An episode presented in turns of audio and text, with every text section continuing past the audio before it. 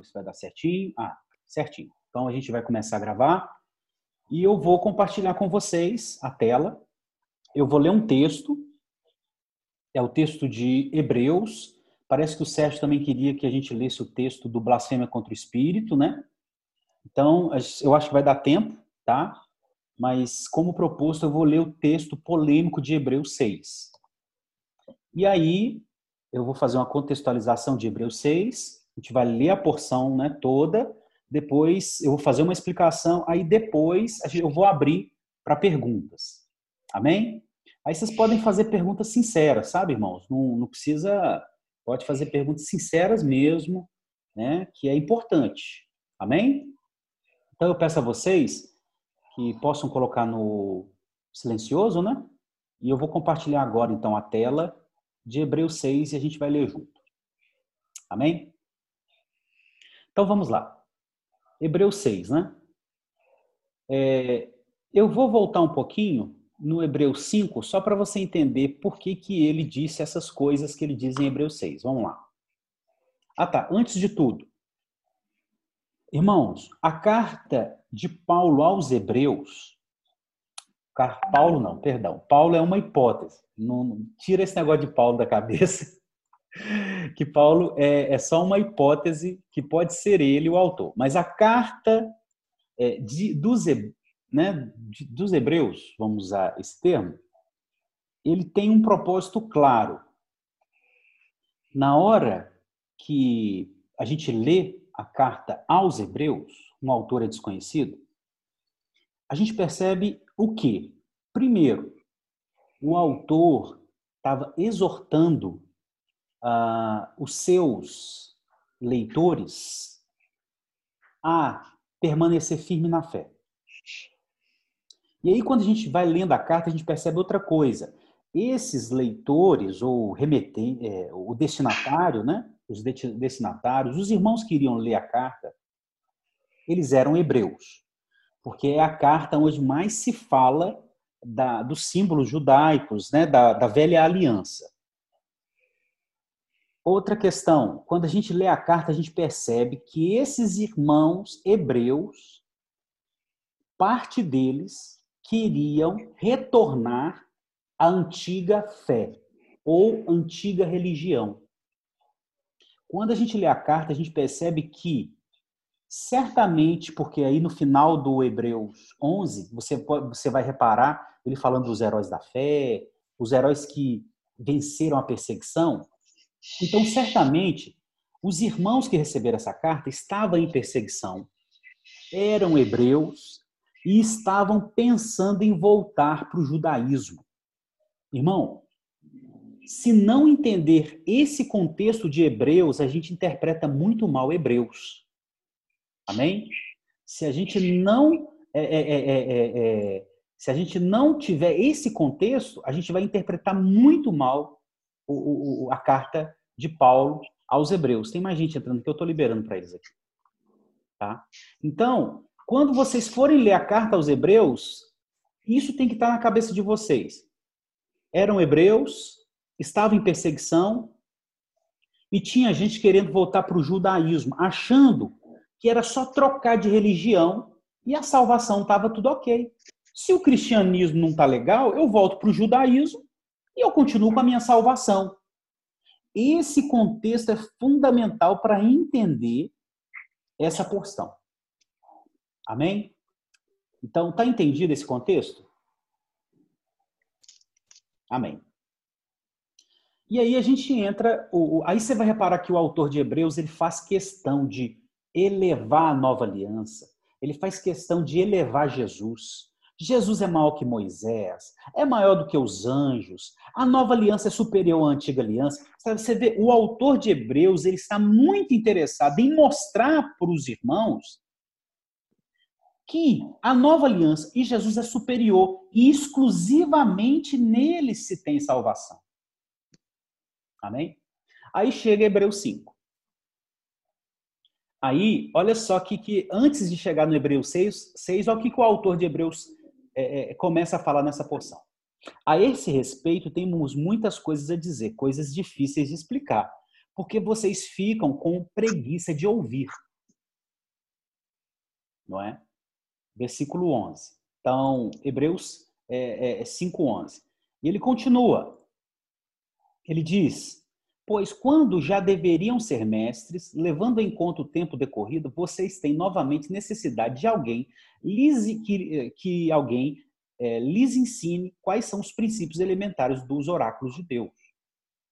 Passaram a ter necessidade de leite e não de alimento sólido. Então ele está ele tá falando: olha, já era para você estar grande, maduro, o progresso da fé seus deveriam estar bem avançado, mas isso não está acontecendo. Claro que não está acontecendo. Alguém que acha que no judaísmo vai achar salvação é prova que o, a fé não está desenvolvida. 13. Ora, todo aquele que se alimenta de leite é inexperiente na palavra da justiça, porque é criança. Mas o alimento sólido é para os adultos, para aqueles que pela prática têm as suas faculdades exercitadas. Então, olha, uma coisa interessante, ó, isso que eu até gostei, ó.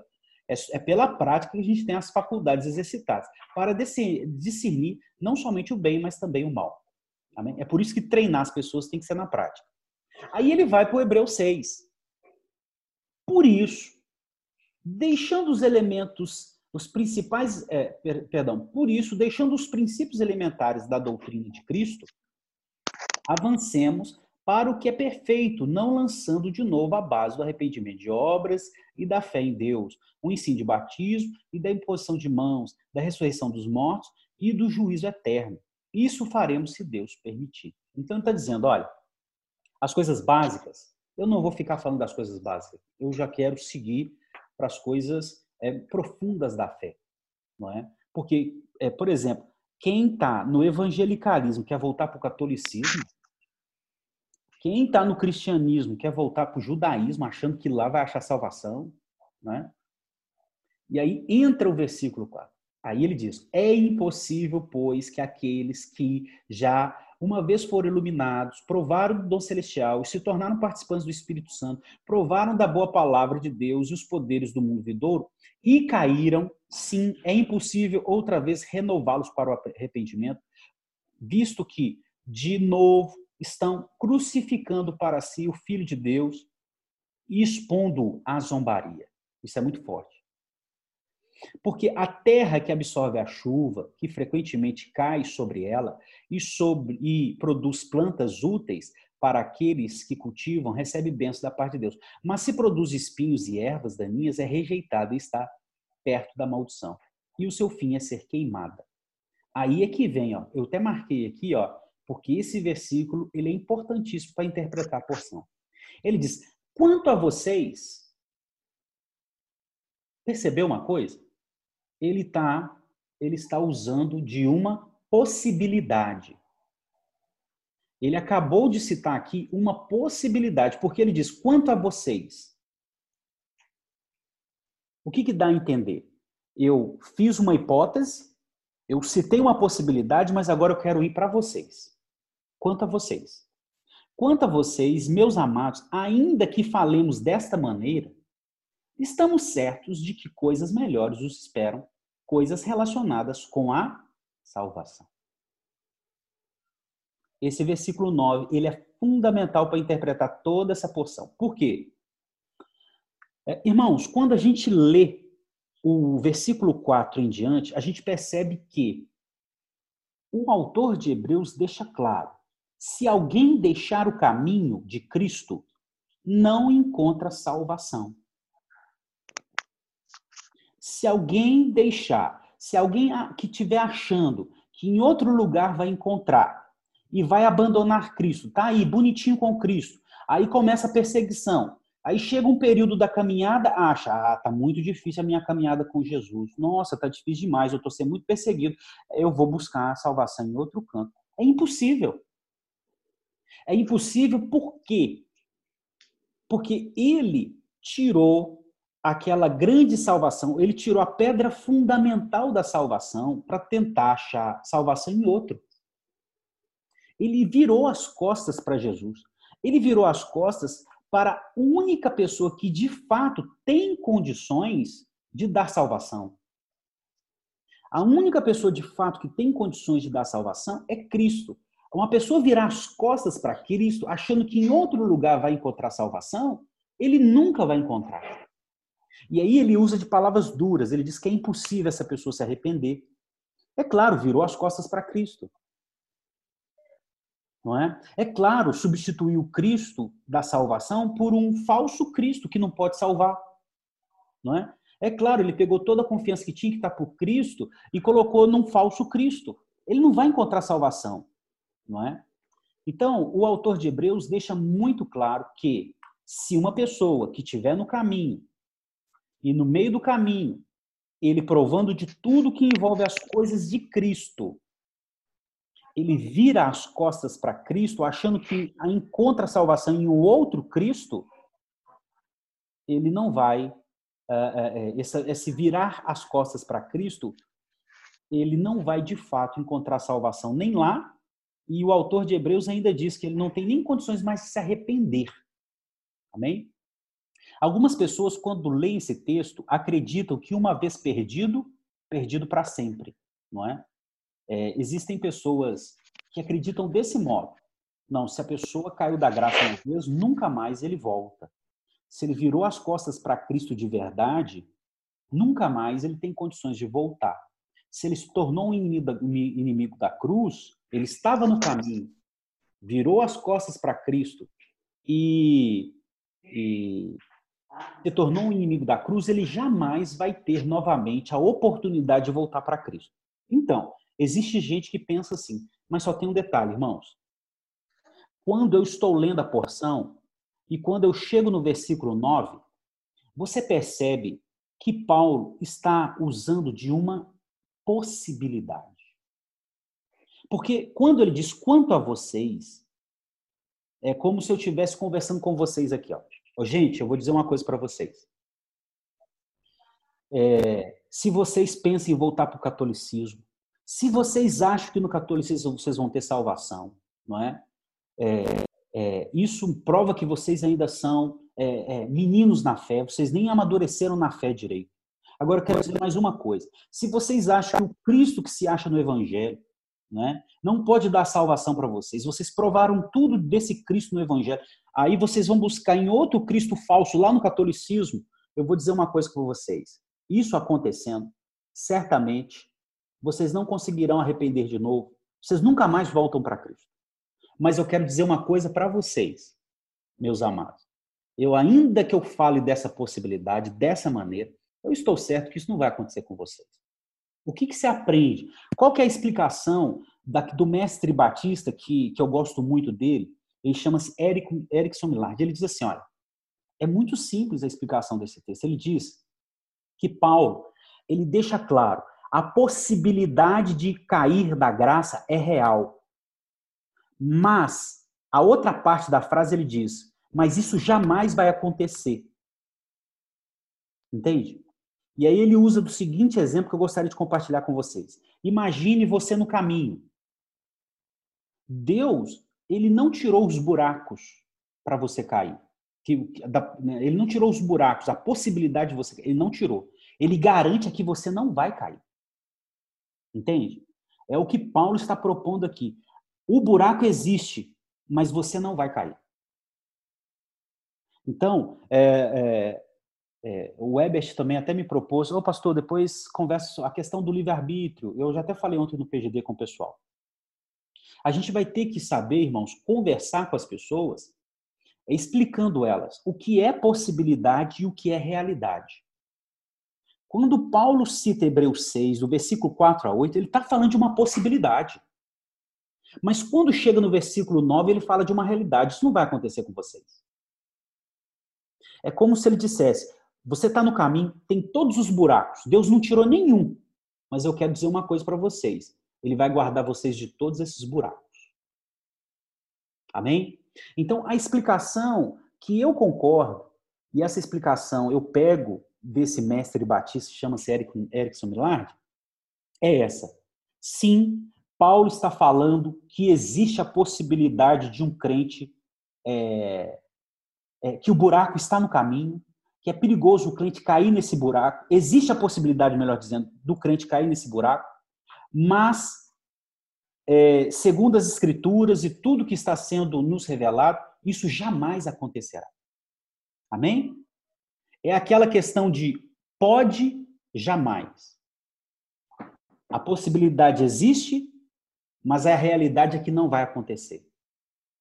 Amém? Eu vou finalizar essa primeira parte. Como eu combinei, eu quero finalizar é, com 30 minutos, né? É, e eu vou cumprir isso. Qualquer coisa a gente encontra quarta-feira que vem de novo. E agora eu preciso é abrir é, a tela para que vocês é, fiquem à vontade, não é? Para, para perguntar. É, alguém pode levantar a mão ou pode abrir o microfone e fazer a pergunta. Eu sei que aqui a Miri está conosco, o Julian, o José, o Ebert, a, a Lu e o Sérgio. Estou vendo aqui né, os aparelhos, o Aías, a Marlene, o Ivagner e o Fábio. Então, irmãos, é, fique à vontade para perguntar, pelo menos nessa primeira parte, que é o Hebreus 6, que é o, talvez o texto mais polêmico a respeito da salvação. E é, o que eu consegui, eu vou tentar explicar a vocês.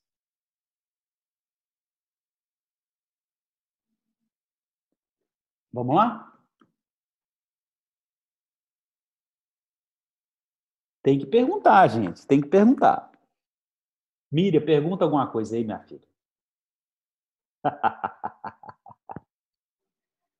Não, é porque, na verdade, é, esse texto é tão denso que a gente precisa de uns minutinhos para pensar, né? Que até para é. fazer pergunta a gente tem que pensar direito. Eu concordo. Não sai uma pergunta sem pé nem cabeça. Mas ele é um texto assim tão é, tão tão incrível, né? Tão, tão bom.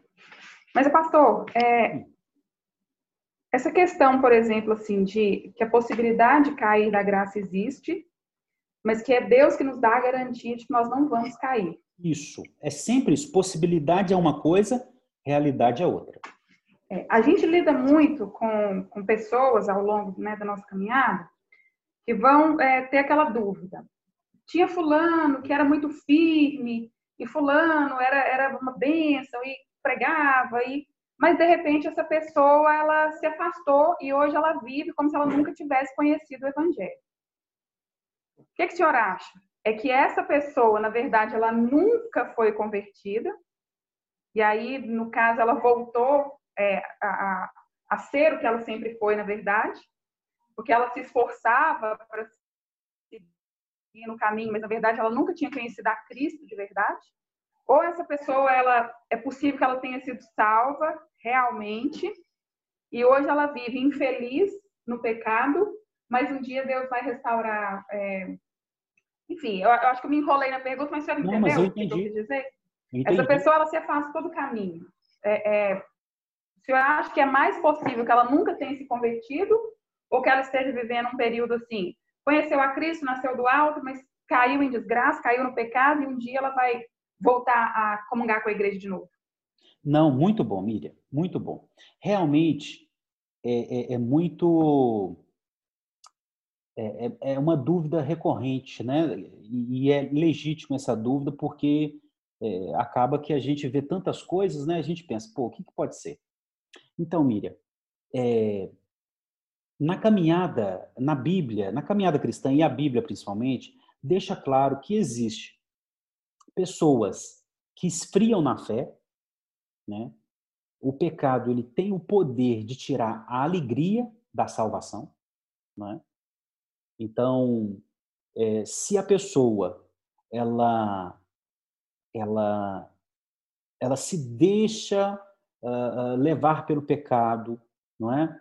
Ela imprime uma resistência muito grande à obra do Espírito, que é a obra da maturidade, a obra que gera os frutos na vida da pessoa. Então ele fica resistindo, fica um menino, igual Hebreus, o autor de Hebreus falou, aquele menino, aquele nanico na fé, não é? A não na fé, não é? é e aí ele vem e esfria, esfria a ponto de sair do meio da comunidade, não é? A ponto de fazer até coisas é, que não deveriam fazer, etc.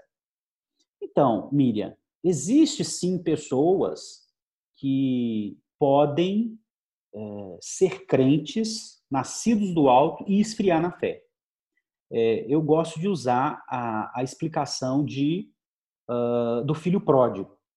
O filho, ele continuou sendo filho mesmo desejando a comida, a ração dos porcos, ou as alfarrobas. Né?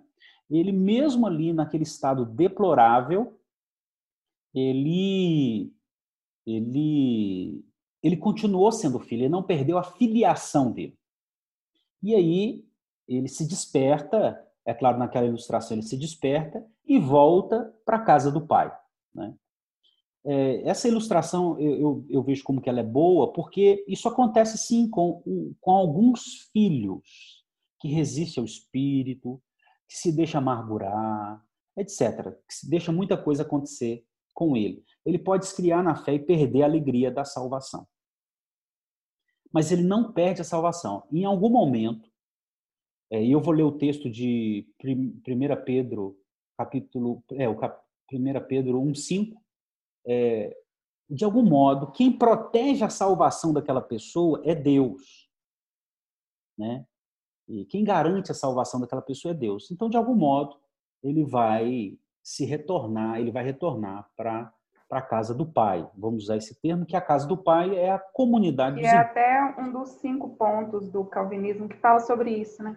Que Sim, quem sustenta a nossa salvação é Deus, na verdade, é que Deus. A gente não confia na nossa própria força, a gente confia na promessa de Deus que vai sustentar os eleitos até o final. Isso. Agora, Miriam, tem tem aqueles que é o que o Sérgio falou que a gente, se der tempo, a gente vai ler. Tem aqueles, Miriam, que de fato resistem, estiveram, estavam no nosso meio. João capítulo 1, versículo 2, 19 diz isso. Eles estavam no nosso meio, eles tomaram a ceia com a gente. Alguns até pregaram. Pregaram, sabe?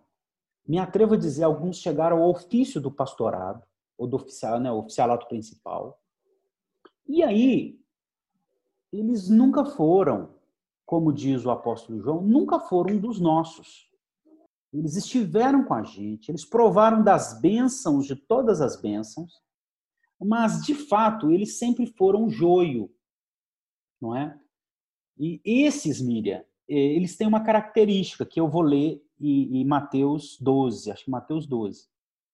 Eles têm uma característica que é o seguinte: eles se tornaram e eles se tornam inimigo da cruz.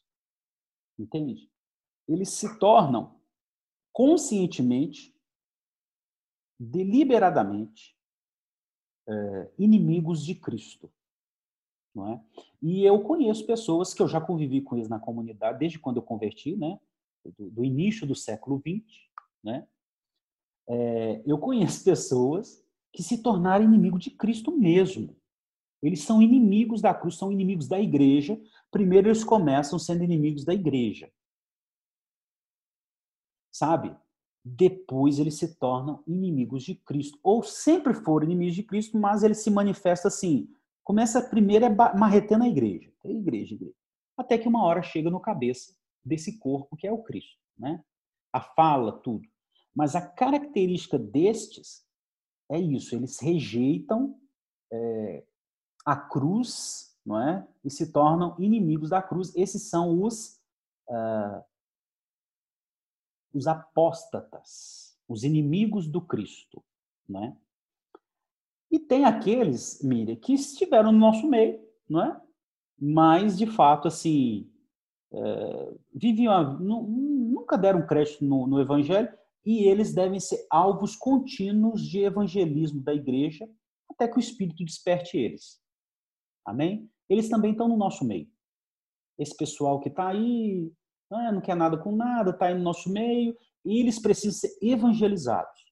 Os apóstolos são os inimigos de Cristo, e os irmãos que esfriaram na fé, com certeza, essa é a nossa confiança, que como a salvação é de Deus, ele vai é, guardar esses e trazê-los para junto de si novamente. Amém? Mais alguma pergunta? Alguém gostaria de fazê-lo? Ninguém? Pastor. Sim, é, quem é esse? André.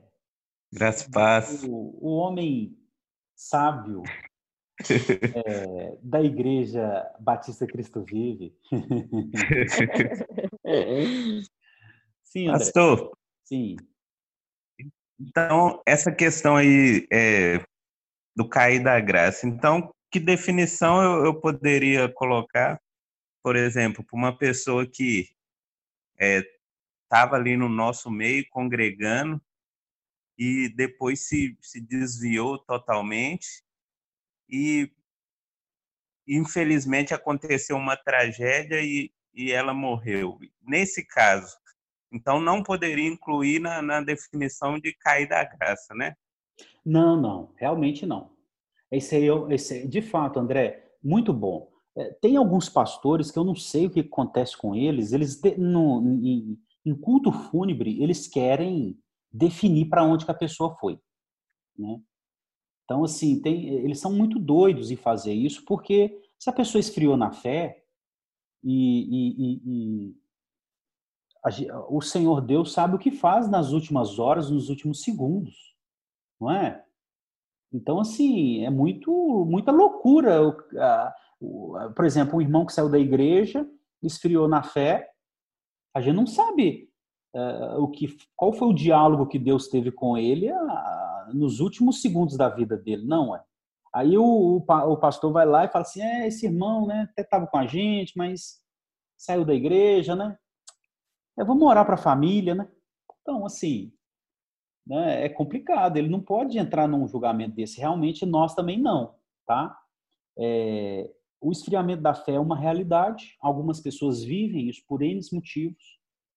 Mas nós cremos que estamos guardados e a salvação é de Deus. Uma vez filho, não perde a filiação. Declarado inocente, não perde a justificação.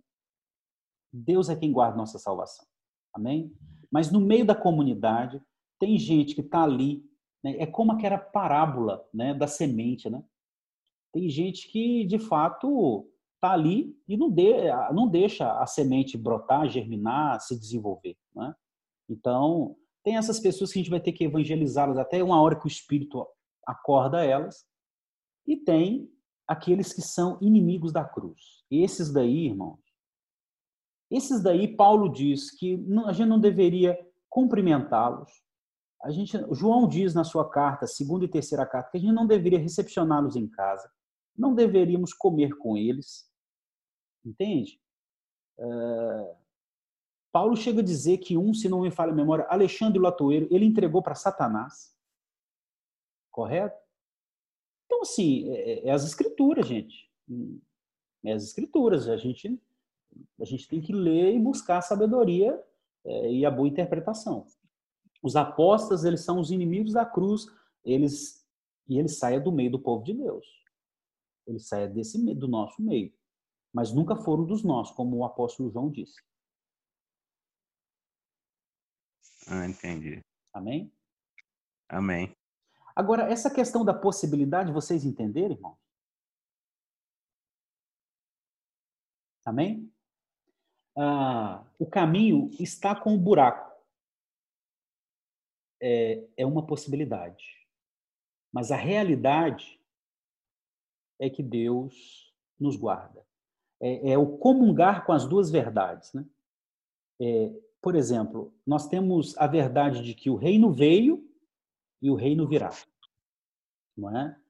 Nós temos a, a, a, a é, chama-se né, as verdades que são paradoxas, né? Nós temos a verdade que o Cristo é humano e o Cristo é divino. Não é? E nós temos essa verdade. A possibilidade de cair da graça, ela existe, mas Deus jamais deixará que isso aconteça. Amém? Então, é desse modo que a gente interpreta, e eu vejo que é o modo mais saudável de interpretar Hebreus 6.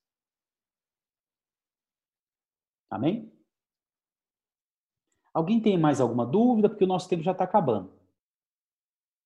Pode ficar à vontade de perguntar, e que é importante, né?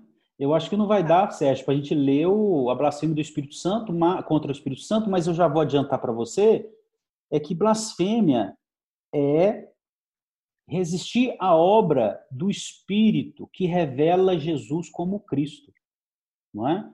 É virar as costas para essa obra. Mas é bom a gente ler direitinho, que ali tem os pontos é, mais detalhados. Ô, pastor. Sim. Graça e paz a todos.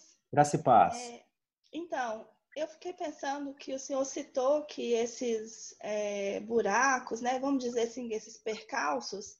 É, os é, buracos são cair mesmo da salvação, viu? Perder a salvação. É, mas aí no caso, no, se eu, se no final das contas, a gente vai prestar contas disso num, num juízo final, vai quando houver esse juízo, porque numa administração que o senhor fez, eu entendi que haverá um juízo. Haverá. Jesus vai julgar. Aí a gente vai prestar contas, afinal de contas, ou não? Ou é como se a gente. Eu fico com essa dúvida, se já está salvo, ou se nesse juízo final, né, se, se, é um juízo, se é um juízo que vai julgar tudo isso que a gente fez, é como se ainda não tivesse tudo ok, né? Vai, vai ser julgado por tudo isso, por todos esses buracos, por tudo, todos os momentos que a gente falhou. Ah, tá. Não, até a ilustração dos buracos, Mari, é assim, ó. É, a ilustração é assim, é o caminho, o caminho da salvação, e aí tem um buraco, eu vou usar até os termos, um buraco, o buraco de cair da salvação, perder a salvação. Então tá lá o caminho e tem aquele buracão de perder a salvação. Ele tá lá, mas Deus garante que a gente nunca vai cair nele. Amém? Agora, sobre prestar conta de tudo, todo mundo vai prestar conta de tudo. Agora, tem só um detalhe, Mari. O dia que você chegar para prestar conta, os seus pecados já estão todos pagos. Entendi. Amém? Amém. e quem não tem Cristo vai ter que prestar conta dele próprio. Entende? Sim. O dia que você for lá, não, Senhor, as minhas obras estão aqui, aí os seus pecados. Aí Jesus já pagou tudo. Você não tem dívida nenhuma de nenhum deles. Você vai ganhar, né? É a, é a recompensa das suas boas obras, né? Isso aí você vai ganhar. Mas em relação ao pecado, quando você chegar no, lá adiante para prestar suas contas, e eu também, nós, você vai ver que a conta está é, não tem conta de pecado contra nós mais. É a justificação em si, é a né? Justificação. É, eu entendo dessa maneira, só que era como se a, aquela administração ou essa levantação do, do juízo final fosse contra isso, que é o que eu já acreditava. Era, ficava imaginando que, que eu entendia dessa maneira a justificação, mas que essa parte que fala do juízo é, viesse contra essa verdade, né? Fosse. É. É, o juízo, assim, talvez você associou o juízo com condenação. Não. É. O juízo, o juízo é, é, é, quando for lá ver sua conta, você não tem nenhuma dívida mais.